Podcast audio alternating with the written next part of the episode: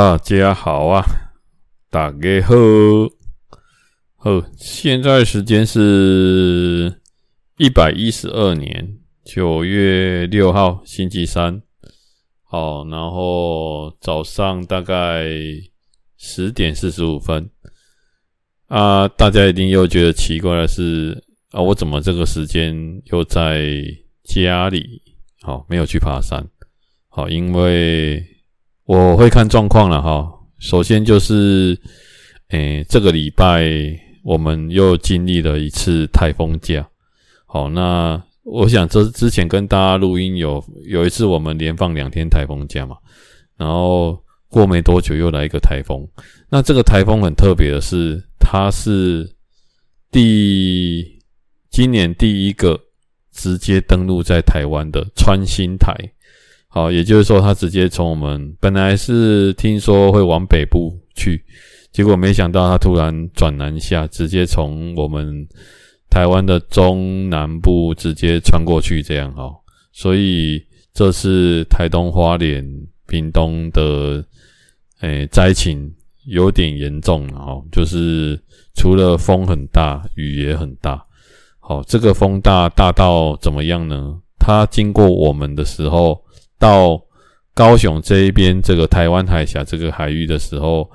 我们家外面的植物经过很多的摇晃，四盆植物有三盆现在是连在一起的，你就看这个风有多大，嘿，树根啊，诶，去那个叫什么花的那种根部，全部都几乎都缠在一起了啊，很怕它那天就挂掉了了哈。不过就是雨水充沛了哈。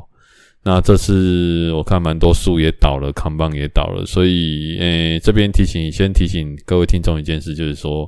如果说在台风之后的一两个礼拜，尽量尽可能的不要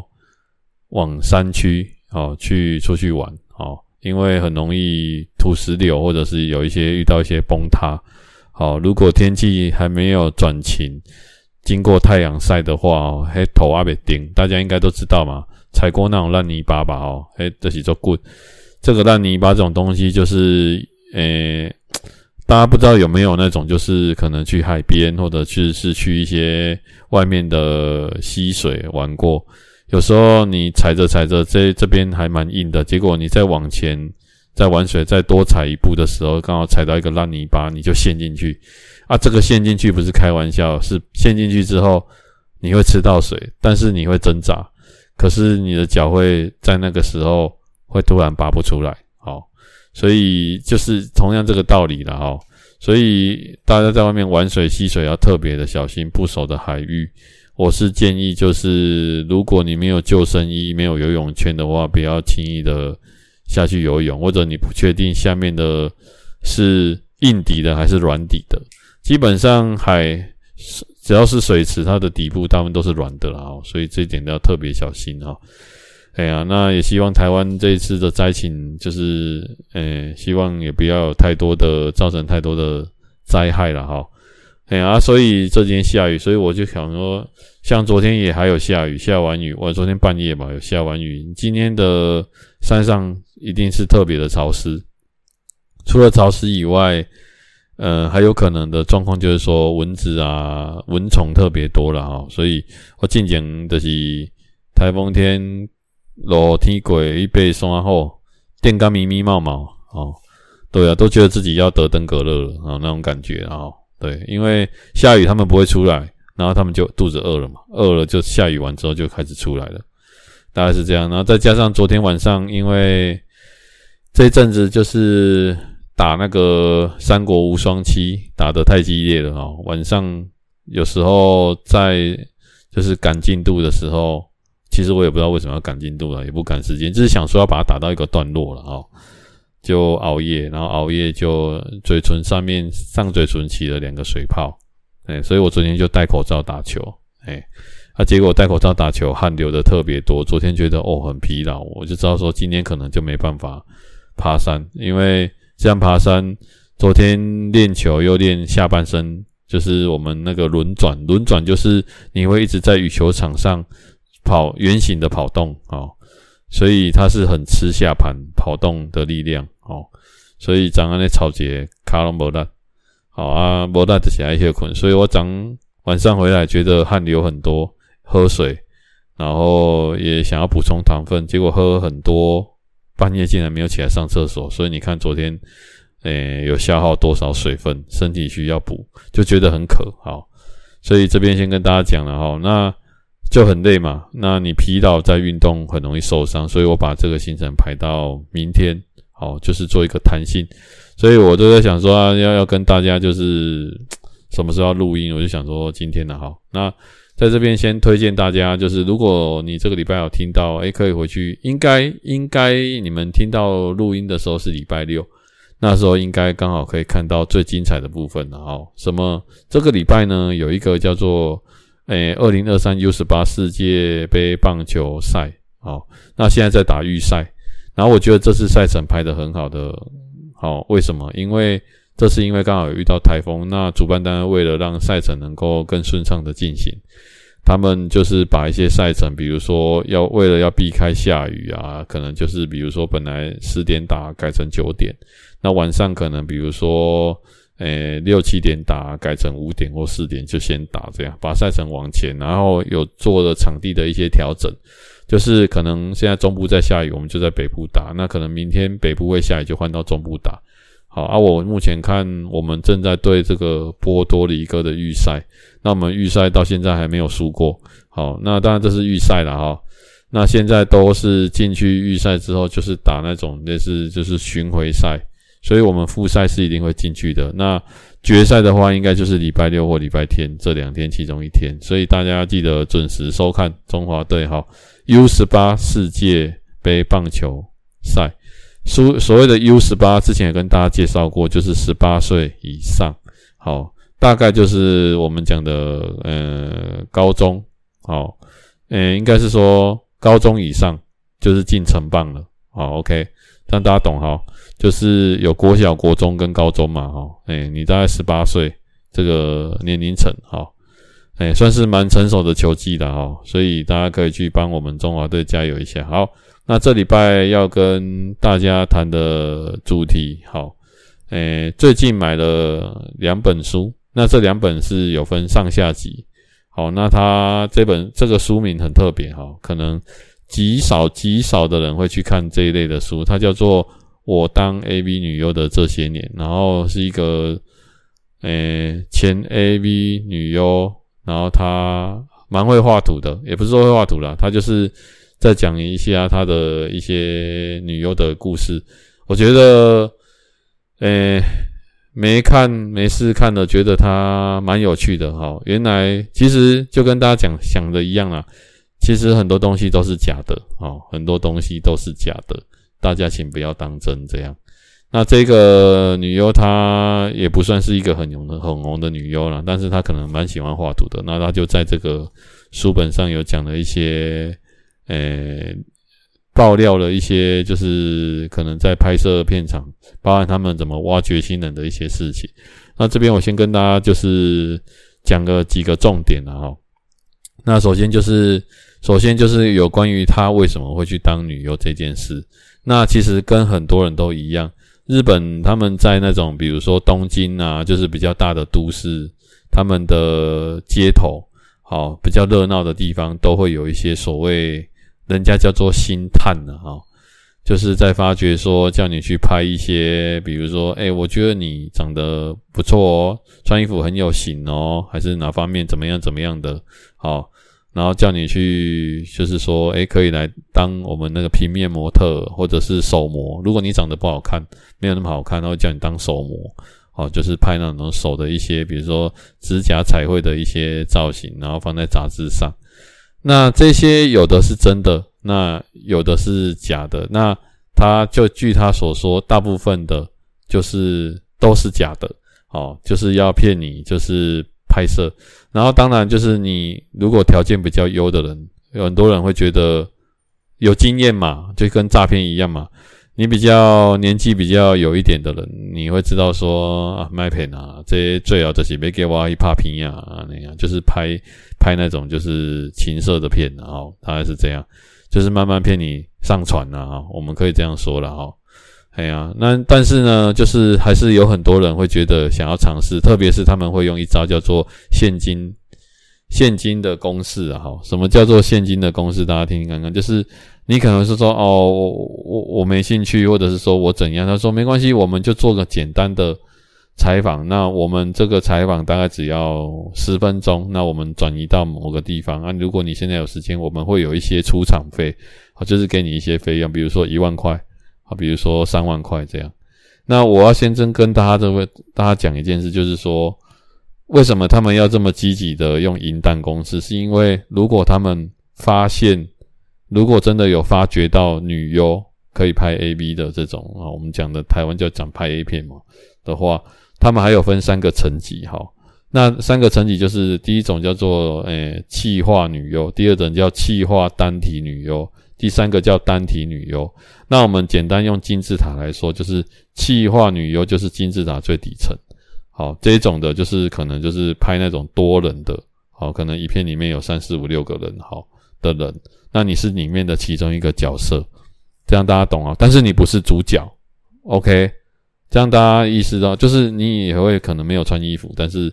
可能也会有一些青涩的事情，但是你可能就是不是主角，这样好。除非除非你被拱上来，就是说你发片之后，大家发现你还不错，很多人询问才会把你拉上来。大家这样懂意思啊？就是有一点，就是跟这种世界杯很像啊，就是你可能就是哦有机会入围这个世界杯，可是你可能是还是板凳球员，然后可是刚好有那个机会让你上场，别人看到你，把你诶，你可以进职棒或者进进大联盟当一个跳板，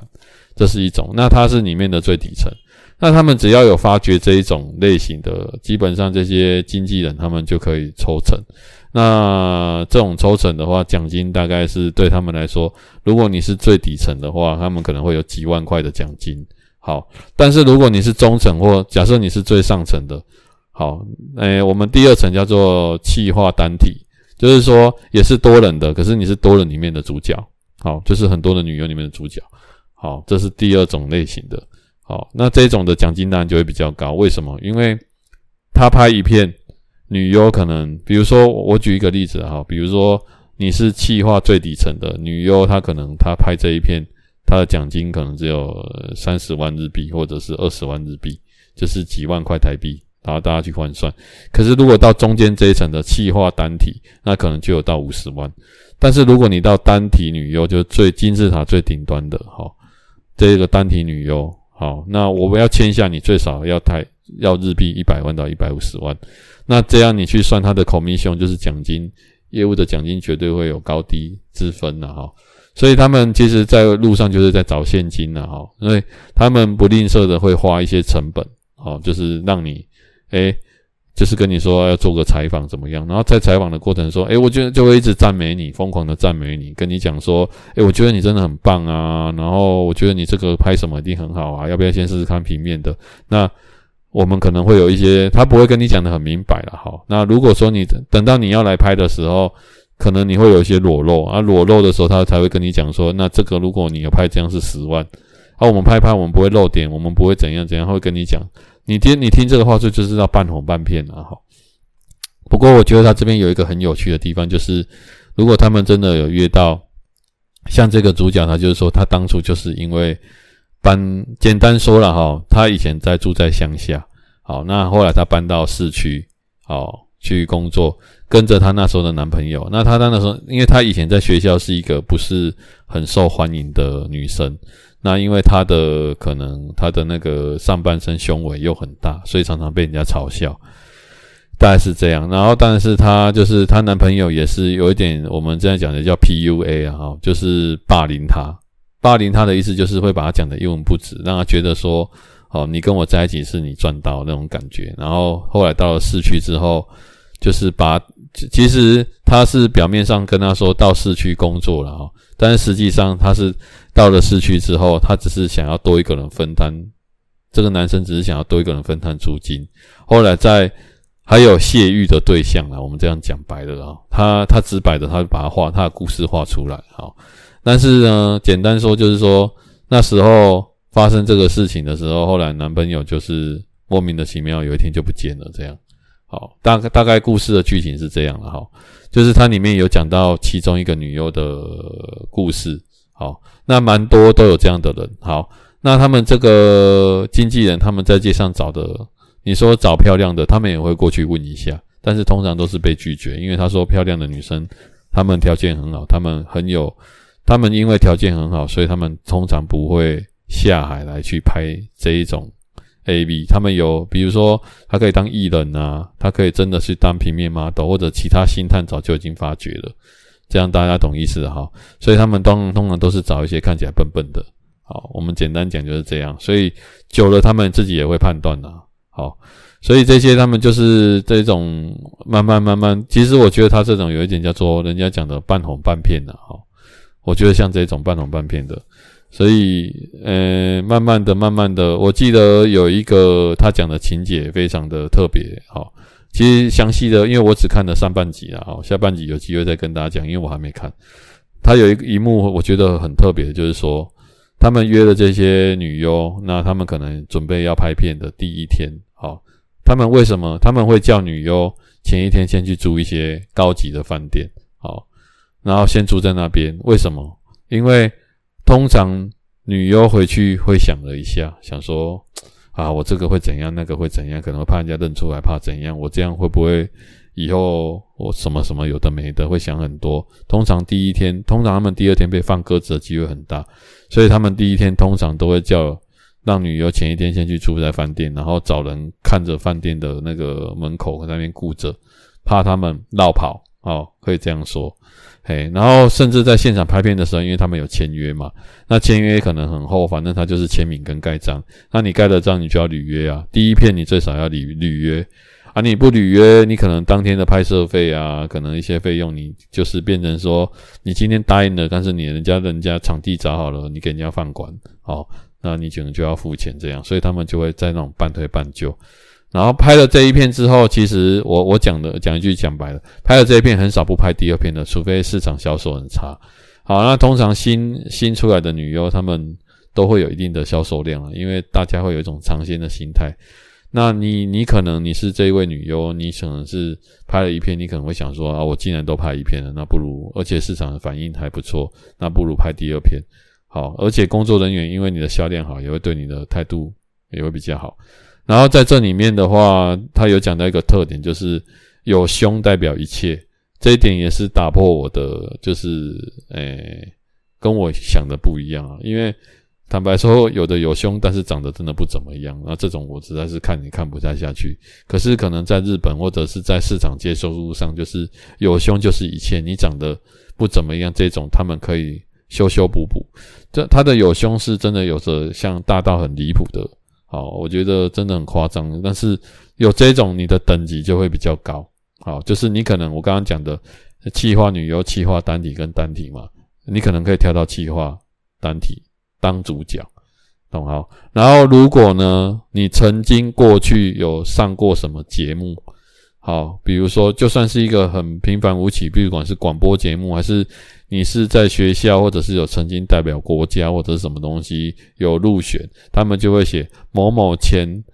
比如说前电视台某个电视节目的呃主角之一，这样去拉高就是市场对你的期待性，这一种的你就会等级再往上跃升。简单说，像日本最有名的叫做 AK 什么四十八还是什么的，好 AKA 好那。就像这种的，比如说啊，我曾经是 AK 的一员，那只是我入选，但我没有选上。但他不会跟你讲那么多，他会讲曾经是一员啊，我曾经当过空姐，好，可能你只当过三个月，好，可能是这样，好，曾经是什么赛车女郎，其实你也不是赛车女郎，你可能就是被人家叫去充人数的，我们不管，反正就是这样。那你真的有这个经历，那你也真的诶，你可以拿出这样的照片，说我曾经真的有当过这种的。好，曾经某某新闻台主播，可能是那种半夜的，可能没有人要理的，好，这一种的都有可能。好，你的身价就会往上提升，价码也会不一样。好，北美龙没怕几瓶，好，价码就不一样。所以他就是有讲到这种，我觉得蛮有蛮有趣，你会很了解他的生态了。好，那其实他们里面啊，有讲到第二个地方，我觉得大家也很值得看，就是那种女优见面会了哈。那我们叫做粉丝回馈，女优好像听说最怕的就是这种，好，并不是拍片，因为拍片的现场是比较友善的，就是大家是准备好的。而且我先跟大家讲，日本呢，诶，他们在这种就是一定的频道、一定的水准的公司，基本上。就像包含我们看那个路边搭讪的，好，以为说这个是路人甲搭讪来，然后就拍片，不是。他们只要是男女优，都要经过很严格的，就是身体健康检查才能拍片。但是那种很很次等的公司，我就不敢讲，好。但是现在几乎没有了哈，因为你要拿到那种可以拍摄的版权不容易，然后所以比较大的公司几乎都有。所以我，我要跟大家讲，就是说，基本上那种都很干净。可是，像那种粉丝见面会啊，来的粉丝，首先看 AV 的是小众，哦，一般人比较少人会就是看而已啊，哦，就是一般一般比较少人会去追，哦，那会追这种的，就是重度 AV 使用者。简单说，就是，诶，几乎他们就是社会边缘人，我们可以这样说啦。好，就是这种可能他们是宅男啊，宅男不是不好，宅男也还有分很多种，他们是属于那种比较平常就是被人家嫌弃的那一种，那他们可能透过这种可以增加他们的自信心或者是什么有的没有的，好，可能去参加这种吧见面会，然后花钱，好，那跟女优见面，那所以他们的身上可能就是会有一些奇奇怪怪的味道，会有一些奇怪的要求，会有一些奇怪的坚持，好，甚至。他们那种，我我觉得里面有有一个最好笑的，让我最就是，当然我也不意外了，就是他们会卖一些 AV 女优的贴身用品，可是这些用品呢，其实没女优根本大部分都没有用过，而是可能他们决定今天要办这种，比如说拍卖会，然后才去那种我十元十元拍卖的那种，比如说日本叫百元拍卖啊。百元的那种杂货，啊去买个，比如说发夹啊，比如说买个什么内裤啊，比如买个身上的一些什么梳子啊，什么什么之类的这种的，给现他们现场才去买，连标签可能都还没有撕，好，可是可是下面的观众愿意用一两万块的代价，就是一百倍的代价，可能去买了这个东西，或两百倍的代价买这个东西，好，他们现场会有一种竞争意识的，好。然后我觉得很好笑的是，这个女主角曾经就是看粉丝真的这么这么挺，好，为了要买这个东西，她以为说，她觉得这些东西卖给你们的都是假货，她就真的现场把她的内裤给脱下来要拍卖，结果没有人要买，而且价钱，可结果就是反应很差，好，可能大家会觉得这个。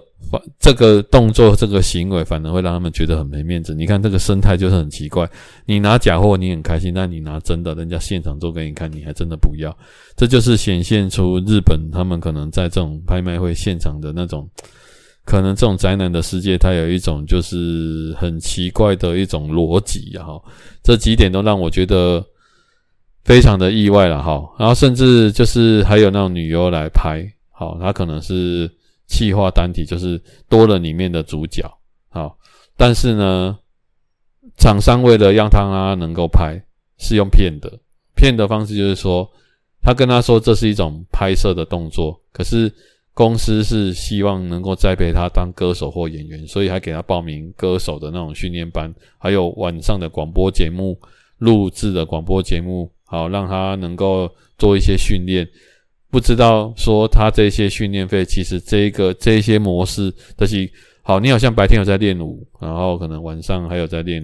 录音广播节目，感觉你好像是一个艺人，但是其实你有在，你是你是在拍片。然后他用拍片的酬劳，比如说本来我可以拿到一百万，那现在就说啊，你你大概就是拿三十万，那我们有一些就是培养你的一些费用都给你算进去，这样，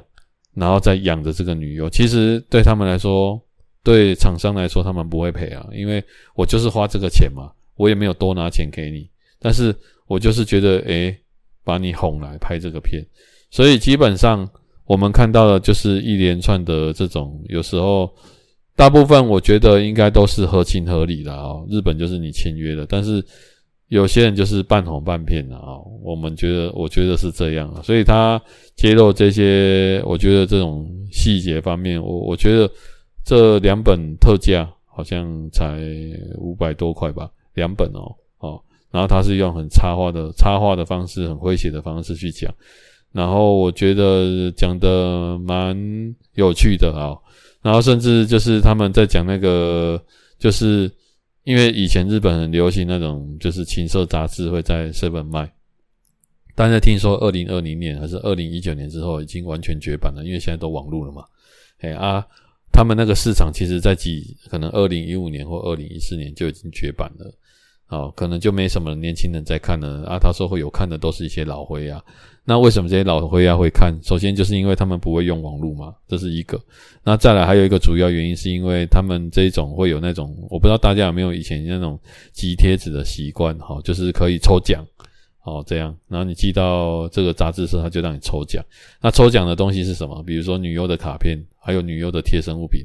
竟然还有女优的阴毛。好，那这些阴毛是这样，就是他们这个月可能要抽一百个，好，可是女优的阴毛可能就没有那么多嘛，那甚所以他们就会拿腋毛。这一毛可能不是女优的，这一毛可能是现场男生的，就把它剪下来还是什么的。好，就是滥竽充数啦啊！但是没讲你也不知道了。但是我要讲的是说。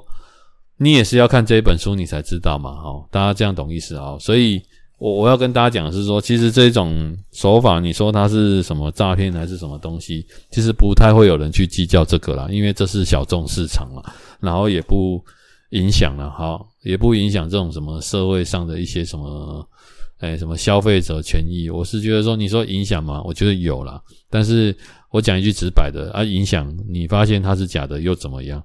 就是你也不会去提出说，诶、欸，你这个我我看你这个色情杂志，然后这个是假的，因为它就不是一个很正统的东西呀、好，比如说我吃饭，我发现，诶、欸，或者是我去住饭店，发现说图文不符，我可以提出申诉，我可以大大方方的说啊，我是去住饭店嘛。但是你今 你今不能说啊，我是诶、看杂志，看这种色情杂志，然后我发现它怪怪的。好，哪里怎么样的？比较少人会 这样做了哈。好，不知道为什么刚刚讲到这部分，结果在打嗝。哈，咔嚓！我不知道大家有没有听听听听过一个理论啊，就是打嗝代表你在长大了哦。我我觉得很奇怪，以前大人骗小孩的吧？然后什么用一杯水，然后分四口喝就可以不会再打嗝，这倒是有用啊。听说可以把它吞下去了啊。好啦，不过真的人在长大的时候是什么时候？我不知道大家知不知道。不过我长大之后才知道，哦，我们大部分平常的训练，好，包含你在让自己变强壮这些东西，或者是长高，或者是营养的传递，大部分都是睡眠。好，睡眠这件事非常的重要。所以如果家里有小孩子，他们是在成长期，睡眠一定要充足。所谓的睡眠充足，就是要他们睡到自然醒。所以你要睡到自然醒，可是你早上又要去学校上课，那势必你晚上就是要让他们可能，比如说我睡眠时间需要十个小时，那我可能晚上可能就是九点就要让他睡觉了，不然他大部分都是在那种睡眠不足的状况下起床，那会影响到小孩子的发育。这里面的发育。最重要的一个地方，并不是我们讲说什么身材啊，哦，或者是身高啊、体重啊。我觉得最重要的是脑部的发育。好，虽然点点讲诶脑残脑残哦，不是今天脑残啊。可是你不感觉说有时候睡眠不足的时候，头脑都不是很清楚。好，所以这边要提醒，就是现场有很多的家长啊，可能大家在这一点要相当的注意。好了，那今天最后跟如果我的听众你们有在玩游戏的哈，我觉得最近我在玩这个《真三国无双》第七代，然后它是那个属于那种武将的那种版本的，好，诶，就是应该是说有修改过的版本，不是里面的内容修改了，好，就是说他们都会出一个另外一个版本的，叫做武将的那种版本。好，因为原先的版本《真三国无双七》可能有 bug，然后他们把它修正之后，好，对，好，那我在玩这个游戏，我觉得真的有时候蛮推荐给大家的。为什么？因为我觉得这一代的第七代它有一个地方，因为目前最新的是第八代，好，那是两三年前、三四年前的作品了。好，这个七代应该是二零，听说是二零一三还是二零一五的作品，很久了啦，大概有十年前。那我会玩这一代是因为它里面有一个叫做 “if” 剧情，“if” 假如的意思，“if”。好，为什么呢？诶，这一代的游戏好玩的地方是在于，如果你知道三国的历史，好，那你一定会很想说，如果我今天在三国里面，好，我们看过很多那种影集，都会有那种回到过去，回到三国，然后他们去改变历史。当然，我们知道历史是不能改变的，可是，在游戏当中，你可以做得到。好，比如说，当时候，诶，关羽，哦，他如果没有放走曹操，会怎么样？如果关羽没有大意失荆州，他会怎么样？好，如果那个诸葛亮派那个马谡，好，如果他有把那个陈仓这个仓口是陈仓吧，好，守住的话，那会不会就他们，诶，我们讲的刘备的蜀国，会不会就是能够？干掉曹操，然后，诶，统一中，诶，我们讲的中国，哦，整个把它统一起来，会不会？它里面的剧情，你可以，诶，以你扮演的国家，好，比如说我是蜀国，我是吴国，我我是魏国，好，我来做这个故事的编排，而且编排的蛮有意思的，哈。我们都知道最后是曹操获胜嘛，然后他就是，然后再来就是由司马懿统治。呃，统一中原，我们讲的简单讲就是这样，不是在曹操的手下，是在司马懿的手下。那里面你也可以扮演司马懿这个角色，他是在一个呃晋国，晋国就是后来魏国之后，哦，诶，曹操他们 就是被篡位篡位嘛，我们讲的叫篡位。好，所以我觉得他这个蛮有趣的。我真的觉得我玩这个三国，我有一个心得了啊，就是这一部像推荐，是因为它可以，诶，它可以有正规的剧情，但是它也可以有篡改历史的剧情。然后里面还有一些，就是我觉得你可以透过一些剧情的安排，你可以拿到这个武将的最顶级的武器。好。然后它的难度也适中，不会给你设到非常的难，好，也不会说什么东西很难打，没有太复杂了，因为主要还是在武将，我们怎么去杀敌呀，然后去调整自己的那种诶强度，大概是这样。哦，我觉得说，诶，以前在念历史是非常的讨厌的哦。那但是我自从开始看三国之后，我觉得从三国会衍生到很多的历史，包含国外的历史，包含中国的历史，包含我们台湾的历史。我发现原来是这样，就是你要学会历史，我觉得从两件事着手。首先，我觉得，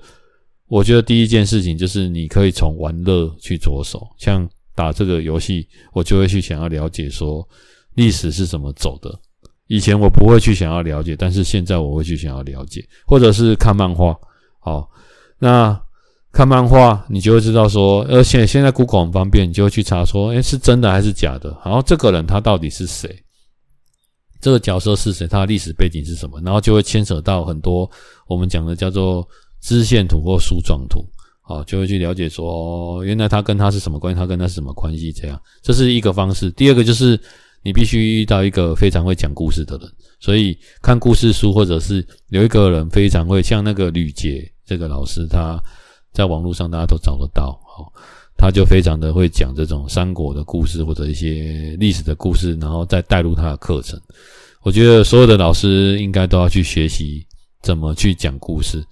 不管是什么科目，我觉得都可以去讲啊，包含数学，我觉得也可以去讲。好，这个理论它是怎么来的？这个方程式怎么样？怎么样？我觉得只要讲一些课外的，学生应该都有兴趣。有兴趣的学生就会再往下去深入。所以，透过游戏，透过听故事，我觉得是最好学习历史的方式。好，所以现在有很多的家长他们会买一些故事书给小孩子看，我觉得是很好的事情。像什么寓言故事、什么故事，透过故事可以了解一些过去的一些事情，然后培养他们的阅读能力。我是觉得这个比看影片好多了啦，哦，就是看一些这种我们讲的那种叫抖音哦，抖音脑，人家说抖音脑就是开始你不太会去思考，然后做事情看东西没有耐心，不会十五秒超过，你就会觉得不想看了。好，这种会影响以后小孩子的阅读能力，所以有家长的真的真的要特别的注意。好，所以我非常今天就是推荐呢，第一个就是我当 AV 女优的那些日子，第二个就是推荐大家，诶，如果有家里有 PS PS 的话，好，可以去玩一下《三国无双》七第七代，好，武将版的，好，我觉得蛮好玩的。好，今天先跟大家聊到这边，谢谢大家。